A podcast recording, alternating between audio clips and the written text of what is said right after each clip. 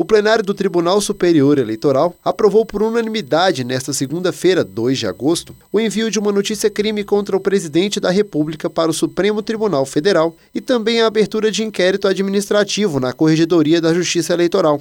O objetivo das investigações é apurar os constantes ataques sem provas feitos contra o sistema eletrônico de votação e contra a legitimidade das eleições de 2022. A notícia crime engloba fatos reunidos pelo TSE e foi encaminhada para o Supremo Tribunal Federal no âmbito do inquérito 4781, conhecido como inquérito das fake news, sob relatoria do ministro Alexandre de Moraes. Já o inquérito administrativo, aberto de ofício pelo Corregedor da Justiça Eleitoral, vai apurar se houve abuso de poder econômico e político nos ataques contra o sistema eletrônico de votação e também o possível uso indevido dos meios de comunicação social, além de possível corrupção, fraude, condutas vedadas a agentes públicos e propaganda extemporânea. O inquérito administrativo tramitará sob sigilo no TSE e prevê a reunião de provas e documentos, oitiva de pessoas e autoridades, realização de perícia e outras providências necessárias para a elucidação dos fatos.